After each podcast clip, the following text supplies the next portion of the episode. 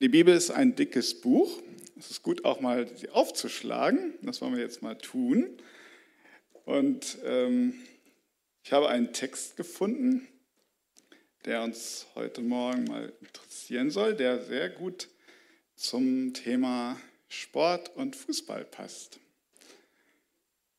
Ich weiß nicht, ob hier einige Fußballfans sitzen. Ja? Aha. Ich bin selbst keiner, aber ihr werdet schon sehen, warum das mit dem Fußball hier ganz gut passt. Also erstmal grundsätzlich. Die meisten Spiele und Wettkämpfe erfordern nicht nur Kraft, sondern auch Geschick. Ein falscher Zug und der Gegner hat die Oberhand. Spielt man in der Heimat, dann kennt man die Gegebenheiten. Man hat mehr sogenanntes, und da habe ich mich mal schlau gemacht, Revierverhalten. Ein Wort, das kannte ich noch vorher noch gar nicht. Man ist mehr darauf aus, sich nicht zu blamieren. Und oft spielt eine Fußballmannschaft in der Heimat besser als auswärts. Zum Beispiel das bolivianische Fußballteam hat in La Paz, in ihrer Hauptstadt, besser gespielt, weil es kein Problem mit der Höhenluft im Stadion hatte. 3600 Meter über dem Meeresspiegel, da geht den anderen Teams schon mal leicht die Puste aus. Und im Neuen Testament gibt es auch eine Art Heimspiel. Jesus tritt sehr, äh, frisch getauft in seiner Heimat Galiläa öffentlich auf. Und wir werden sehen, ob es ein Heimvorteil oder ein Heimnachteil wird. Schießt er ein Tor oder schießt er ein Eigentor? Und so habe ich einen Text ausgesucht aus Lukas Kapitel 4, die Verse 20 bis 30. Ich mache das mal so in ein paar Häppchen. Also erstmal die Verse 20 bis 22. Aber ich möchte davor schon mal anfangen mit der Lesung aus Kapitel 4, Vers 18 bis 19, weil da der wichtige Text steht, auf den Jesus sich hier bezieht. Er liest aus dem Buch des Propheten Jesaja vor und liest dort: Der Geist des Herrn ist auf mir, weil er mich gesalbt hat, Armen gute Botschaft zu verkündigen. Er hat mich gesandt, Gefangenen Freiheit auszurufen und Blinden, dass sie wieder sehen, Zerschlagene in Freiheit hinzusenden, auszurufen ein angenehmes Jahr des Herrn. Und jetzt unser eigentlicher Predigtext ab Vers 20. Und als er das Buch zugerollt hatte, gab er es dem Diener zurück und setzte sich. Und alle Augen in der Synagoge waren auf ihn gerichtet. Er aber fing an, zu ihnen zu sagen, heute ist diese Schrift vor euren Ohren erfüllt. Und alle gaben ihm Zeugnis und wunderten sich über die Worte der Gnade, die aus seinem Mund hervorgingen. Und sie sprachen, ist dieser nicht der Sohn Josefs? Jesus kommt natürlich nicht als Fußballspieler, aber er kommt in seine Heimatstadt und zwar nach seiner Taufe und Versuchung nach Galiläa zurück in den Norden Israels und er hat Erfolg. Wir lesen weiter vorne im Text, alle ehren ihn. Und er hat beste Voraussetzungen für seinen Auftritt in der Synagoge von Nazareth. Dort war er aufgewachsen und dort war er bekannt. Selbst wir kennen ihn heute noch als Jesus von Nazareth, nicht wahr? Jetzt ist Jesus von Nazareth Jesus in Nazareth. Er liest aus dieser Jesaja-Buchrolle vor. Und das Lesezeichen, wenn wir es so sagen können, war gerade bei Kapitel 61 im Jesaja-Buch, Vers 1 bis 2. Und der Abschnitt endet mit dem Ausruf des Gnadenjahrs des Herrn. Das Gnadenjahr ist sonst bekannt im Alten Testament als Jubeljahr oder als Erlassjahr. Das fand alle 50 Jahre statt, so stand es im Gesetz Moses im 3. Mose 5, 25, Vers 10. Das ist wie so ein Computerneustart. Wenn irgendwas mal nicht mehr so richtig funktioniert, einfach neu starten und dann geht es meistens wieder. Aber jetzt mal im übertragenen Sinne. Alles, was so schiefgelaufen war, alle Schulden, die sich angesammelt hatten und alle Sklaven, die man so angestellt hatte, All das wurde wieder erlassen. Alle Schulden wurden erlassen. Die Sklaven durften wieder in Freiheit kommen. Die Grundstücksmarkierungen, die irgendwie so verrückt worden waren, die wurden wieder an ihre alte Stelle zurückversetzt. Und das Besondere an diesem Gnadenjahr war es, dass es des Herrn war, nämlich das Gnadenjahr des Herrn. Denn hiermit wird die sogenannte messianische Heilszeit eingeläutet. Oh, was ist denn das für ein theologischer Fachausdruck? Ganz einfach. Der vor Urzeiten angekündigte Retter ist endlich gekommen. Und es war ein ganz bekannter Abschnitt. Dieses Jesaja-Buch war bestimmt oft in der Synagoge gelesen worden. Jesus setzt sich jetzt zum Lehren hin, das war damals so üblich, und er macht nicht mehr viele Worte, aber er macht einschneidende Worte. Denn er sagt heute, wie viel haben wir heute? Den 9.7. Angenommen, ihr werdet jetzt in der Synagoge von Nazareth, heute am 9.7., nicht 2023, aber vielleicht um das Jahr 30 herum, ist diese Prophetie in Erfüllung gegangen. Das ist eine Ansage, ne? Und er sagt noch etwas. Er bezieht den Inhalt dieser Prophetie, die 600, 700 Jahre alt war, auf sich selbst. Denn er sagt, der Geist des Herrn ist auf mir, weil er mich gesalbt hat. Und das ruft Reaktionen hervor. Er, die Leute reagieren prompt und die Reaktionen entwickeln sich schnell. Die Zuhörer zeigen zuerst Zustimmung. Da steht, sie gaben ihm Zeugnis, sie stellten ihm das Zeugnis aus, dass er gute Worte geredet hatte. Sie wunderten sich, also sie staunten über die Worte der Gnade, die er sagte. Und dann machte sich Zweifel und Unglauben breit. Denn sie sagten, ist dieser nicht der Sohn Josefs? Josef, drei Straßen weiter von hier, hat eine Zimmermannswerkstatt und das ist sein Sohn, den kennen wir doch. Und die ganze Familie kennen wir auch, steht in Markus 6, Vers 3. Also wenn man so Umfragen folgt und die Ergebnisse mal anguckt, die ad hoc so kommen, dann sind die sehr verschieden. Das habe ich mal selbst erlebt.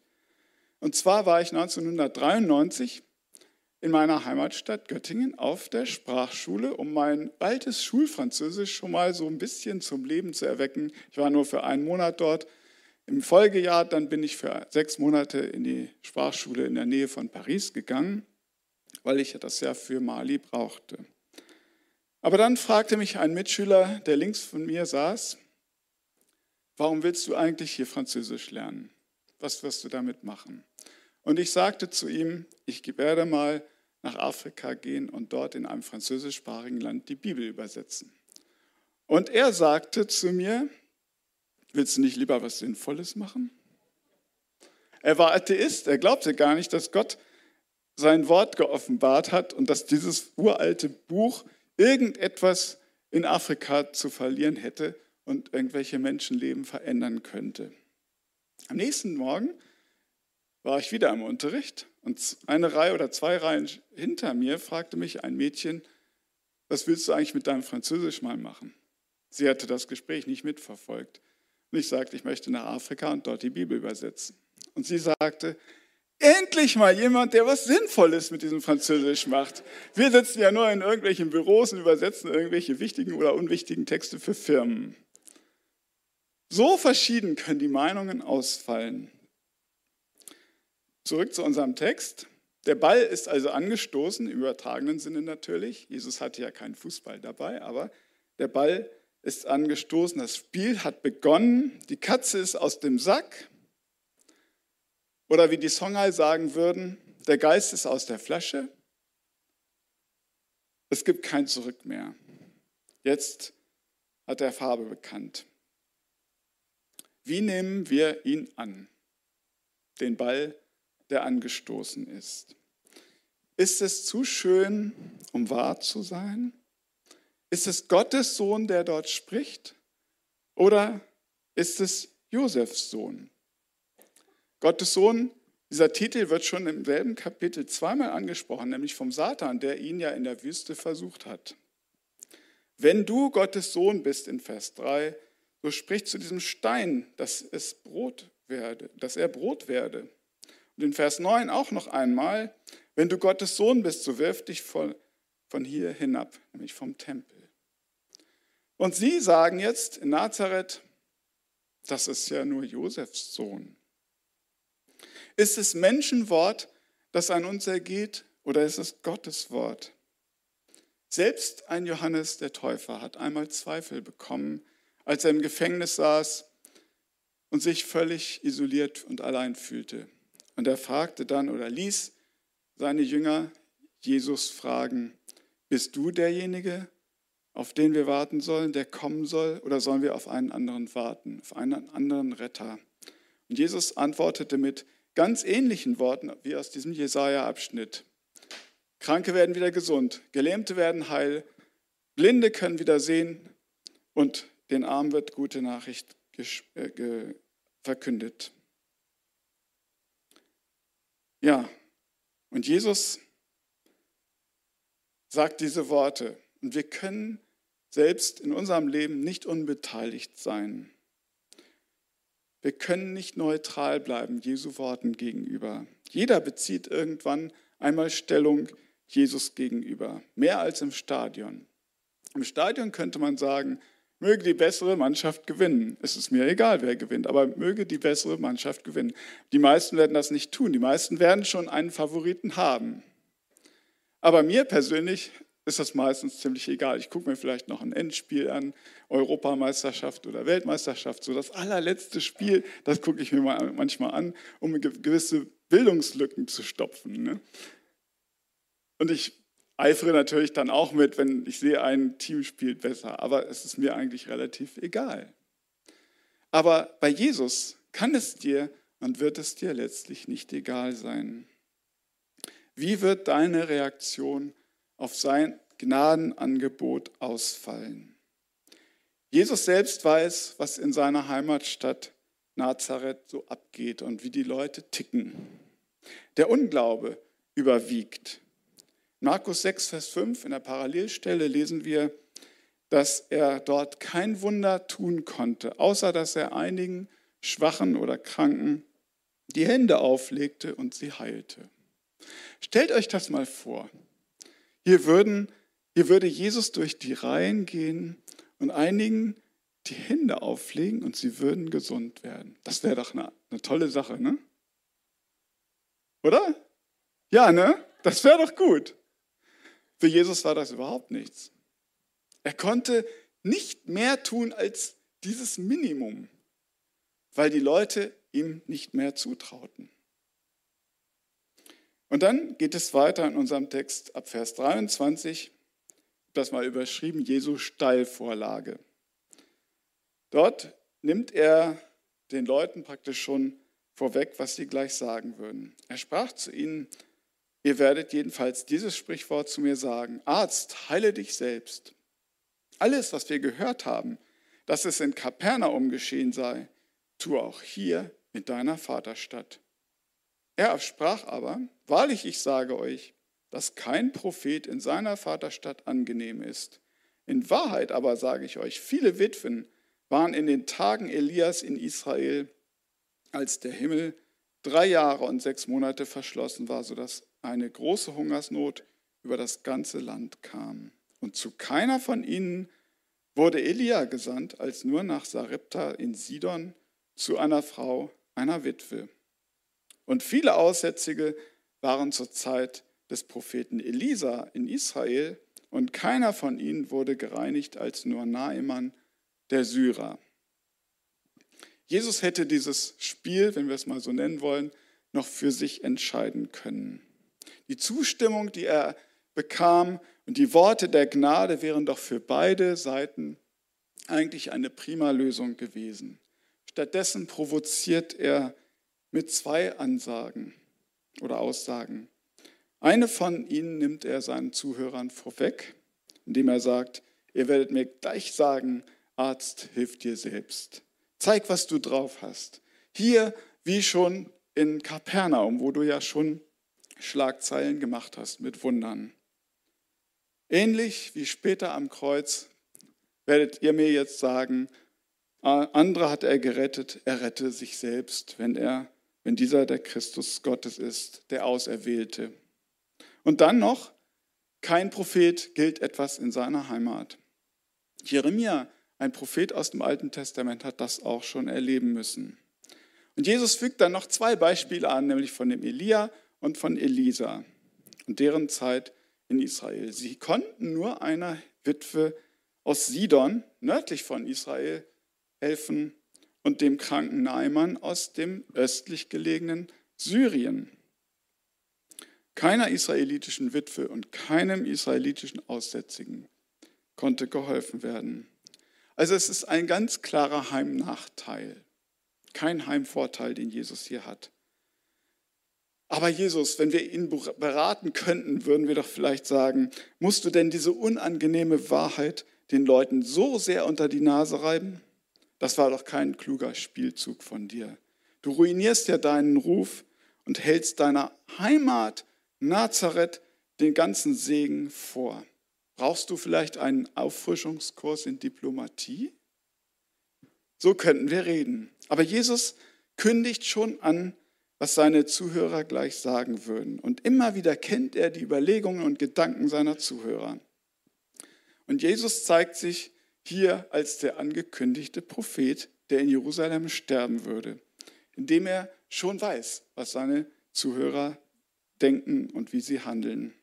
Und manchmal muss man richtig seine Heimat verlassen, um Gott zu erleben. Das kann ich bestätigen. Im selben Jahr 1993 war ich in Arequipa in Peru. Habe dort meine Schwester und ihre Familie besucht, die dort als Missionare arbeiteten. Und ich war mit einem Freund unterwegs aus Speyer, wo ich im Jahr zuvor Jugendpastor war. Und wir fanden dort ein Hotel und wollten übernachten und am nächsten Morgen weiterreisen. Und an der Rezeption bekamen wir einen kleinen Schnipsel Papier, ein Coupon für ein Cocktail in der Hotelbar. Oh, haben wir gedacht, das ist ja nett. Wir gucken uns nachher noch die Stadt an. Vorher gehen wir noch in die Hotelbar und bekommen unser Getränk. Die war im Untergeschoss. Das haben wir dann getan, setzten, sich, setzten uns zusammen an einen Tisch. Am Nachbartisch saß ein Peruaner und der hat uns auf Englisch angesprochen, weil er wusste, dass wir nur drei Wörter Spanisch können. Und wir haben so ein bisschen erzählt. Und ich habe erzählt, dass meine Schwester im Land Missionarin ist und wir sie besucht haben. Und wir jetzt noch etwas das Land angucken wollen. Dann sagte er, ach komm, wir setzen uns an einen Tisch, dann können wir noch etwas mehr reden. Das taten wir dann und wir kamen zum heiteren Beruf beraten. Er war der Eigentümer der Hotelwäscherei, so stellte sich heraus, und mein Freund, mit dem ich zusammenreiste, war Maurer. Und dann habe ich gedacht, ich lasse den Mann mal raten, was er denkt, was ich so mache beruflich. Und dann sagte er ohne zu zögern mir auf den Kopf zu, du gehst in andere Länder und erklärst den, Worten, äh, den Leuten das Wort Gottes. Oh, habe ich gedacht, da weiß ja jemand was über mich. Woher weiß der das bloß? Ich kannte den Mann ja gar nicht und er kannte mich ja eigentlich auch nicht. Dann sagte ich, oh, das hast du bestimmt nur gesagt, weil meine Schwester auch Missionarin hier im Land ist. Dann sagte er, das hat damit nichts zu tun. Das sehe ich in, der, in deinen Augen dir an. Ich wüsste nicht, dass ich besondere Augen habe und dass man mir das ansehen kann, aber er war natürlich von, vom Geist Gottes geleitet. Und ich sagte dann, ja, Gottes Wort, das ist richtig, das mache ich. Oder darauf bereite ich mich vor. Wie ist das mit Jesus? Ich wollte ihn ja auch etwas kennenlernen. Dann sagte er, Jesus ist für unsere Schuld und Sünden am Kreuz von Golgatha gestorben. Mhm. Und dann sagte er noch einen Satz oder zwei auf Hebräisch, nämlich die Worte aus 5. Mose 6, Vers 4 bis 5. Höre Israel, der Herr dein Gott ist einer und du sollst den Herrn dein Gott lieben von ganzem Herzen, von ganzer Seele und so weiter. Wir kennen ungefähr die Worte. Das sagt er mir auf Hebräisch. Und ich fragte ihn dann noch, noch überraschter, wo hast du denn das gelernt? habe ich mal im katholischen Katechismus meiner Kindheit gelernt. Und dann war ich so geplättet, dass unsere Stadtbesichtigung ausgefallen ist und wir uns nur noch gewundert und gefreut haben, wie Gott diesen Mann benutzt hat. Am Ende sagte er dann noch, ihr dürft wissen, ihr habt hier in Arequipa nicht nur einen Freund, sondern einen Bruder in Christus. Und das wegen eines kleinen Schnipsels Papier, das mir an der Rezeption gegeben wurde. Hat Gott nicht Humor? Ich weiß nicht, was man da noch sagen soll. Aber diese Geschichte hat meine Berufung so stark bestätigt und das war so weit von zu Hause weg, wie ich noch nie zuvor in meinem Leben war. Jesus weiß schon, was er da tut in unserem Text. Es geht ihm ja gar nicht darum, Tore zu schießen, das heißt seine Karriere auszubauen. Die Ablehnung, die Jesus erfuhr, genau diese Ablehnung erweist ihn als echten Propheten. Und gleichwohl profitieren dann auch Außenstehende, also Nichtjuden, von seinem Dienst. Ich weiß nicht, ob jemand von euch hier jüdische Vorfahren oder einen jüdischen Hintergrund hat. Wahrscheinlich die wenigsten. Ich auch nicht. Aber auch wir heute, 2000 Jahre später, dürfen von Jesu Dienst profitieren. Vielleicht auch, weil seine eigenen Leute, die Juden, damals nicht an ihn glauben wollten. Ähnlich wie bei Elia und Elisa, die ja auch nur außerhalb von Israel etwas ausrichten konnten. Und dann geht es noch weiter. Ich komme zu dem letzten Abschnitt, Vers 28 bis 30. Den habe ich mal überschrieben mit ab durch die Mitte. Ihr werdet schon gleich sehen, warum. Den lese ich euch auch noch vor. Und alle in der Synagoge wurden von Wut erfüllt, als sie dies hörten. Und sie standen auf und stießen ihn zur Stadt hinaus und führten ihn bis an den Rand des Berges, auf dem ihre Stadt erbaut war, um ihn so hinabzustürzen. Er aber schritt durch ihre Mitte hindurch und ging weg. Ein lebensgefährlicher Gottesdienst für Jesus. Die Synagogenbesucher fanden keine Argumente mehr und empfanden sich als bloßgestellt. Sie kochten vor Wut, da sie ja nun von Jesus sich ertappt fühlten, ihn nur als Josefs Sohn verkannt zu haben. Na, ob das die beste Auslegung ist? Jetzt müsst ihr mir noch mal gut zuhören. Es gibt eine andere, bessere Auslegung.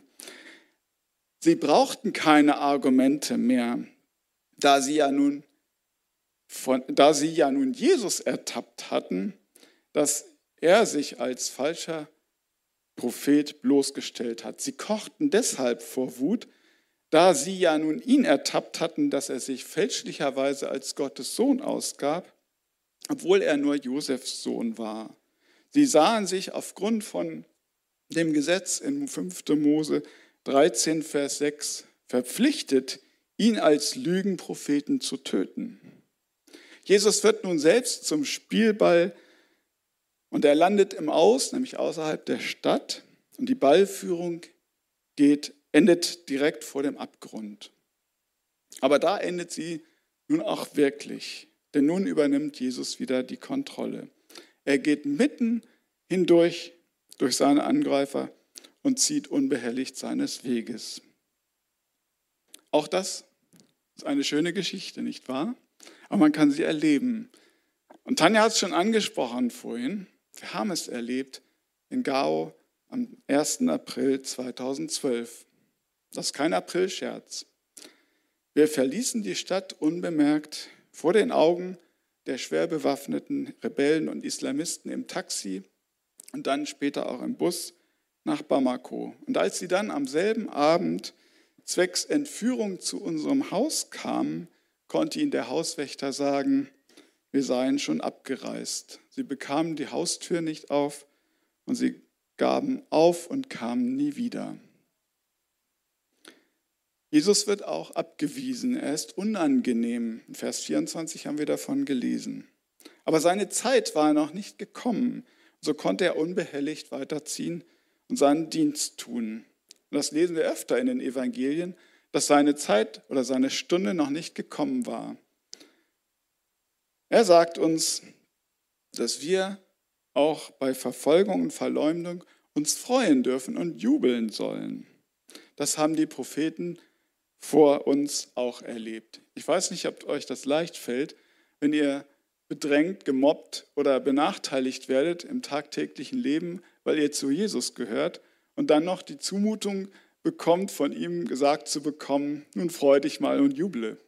Das fällt sich ja nicht ganz so leicht. Aber wir dürfen uns auf den Lohn im Himmel freuen, der groß sein wird, sagt uns Matthäus 5, Vers 11 und 12. Aber auch sein Gebet für uns wird erhört. Johannes 17, Vers 14 und 15 betet er für uns, seine Jünger, und wir werden vor dem Bösen bewahrt. Jesu Heimspiel mit Heimnachteil war also eine Bestätigung dessen, was wir in Johannes 1, das sind ganz bekannte Verse, Vers 11 und 12, lesen dürfen. Er kam in das Seine oder in sein Eigentum und die Seinen nahmen ihn nicht auf. Traurige Worte eigentlich. Danach steht aber, diejenigen aber, die ihn aufnahmen, denen gab er das Recht oder die Vollmacht, Gottes Kinder zu sein. In Mali drückt man Gastfreundschaft so aus. Ich sage es mal auf Französisch und dann auch auf Deutsch. Vous avez quitté chez vous, vous êtes venu chez vous. Ihr seid von bei euch zu Hause weggegangen und ihr seid hierher nach Hause gekommen. Ich weiß nicht, wer von euch hier im Gemeindehaus wohnt, wahrscheinlich niemand, ne? Vielleicht jemand, aber die meisten von euch haben ihr Zuhause heute Morgen verlassen, um hierher zu kommen und ihr seid in einer anderen Weise auch nach Hause gekommen. Wenn Jesus kommt und uns mit einer Steilvorlage provoziert, wie reagieren wir dann? Ähnlich wie die Nazarener sagen wir, Vielleicht, dass wir Angst haben vor diesen Worten? Sind wir ängstlich oder ungläubig? Eifersüchtig oder gar wütend wie die Leute dort? Oder lassen wir Jesus an uns heran? Dann, wenn wir das tun, dann fängt Gottes Gnadenjahr bei uns an. Dann gibt es gute Nachrichten, dann erfahren wir Befreiung und dann beginnen wir zu sehen. Und wir dürfen seine Bewahrung erleben und mit ihm ab durch die Mitte gehen. Das wünsche ich jedem Einzelnen von euch, dass ihr mit Jesus ab durch die Mitte gehen könnt. Das ist dann wirklich ein Wunder. Wir haben es erlebt und ihr dürft es auch erleben. Vielleicht nicht ganz so dramatisch, vielleicht sogar noch dramatischer, ich weiß es nicht. Aber Jesus lebt auch heute noch. Und wir können unerklärliche Dinge mit ihm erleben. Und das freut mich von ganzem Herzen. Und so möchte ich noch kurz mit uns beten und dann zum Abschluss kommen. Vater, wir danken dir für deine Liebe. Danken dir, dass du dein Wort, was so Jahrhunderte damals schon alt war, in Erfüllung gehen lassen hast. Buchstäblich in dieser Stadt Nazareth.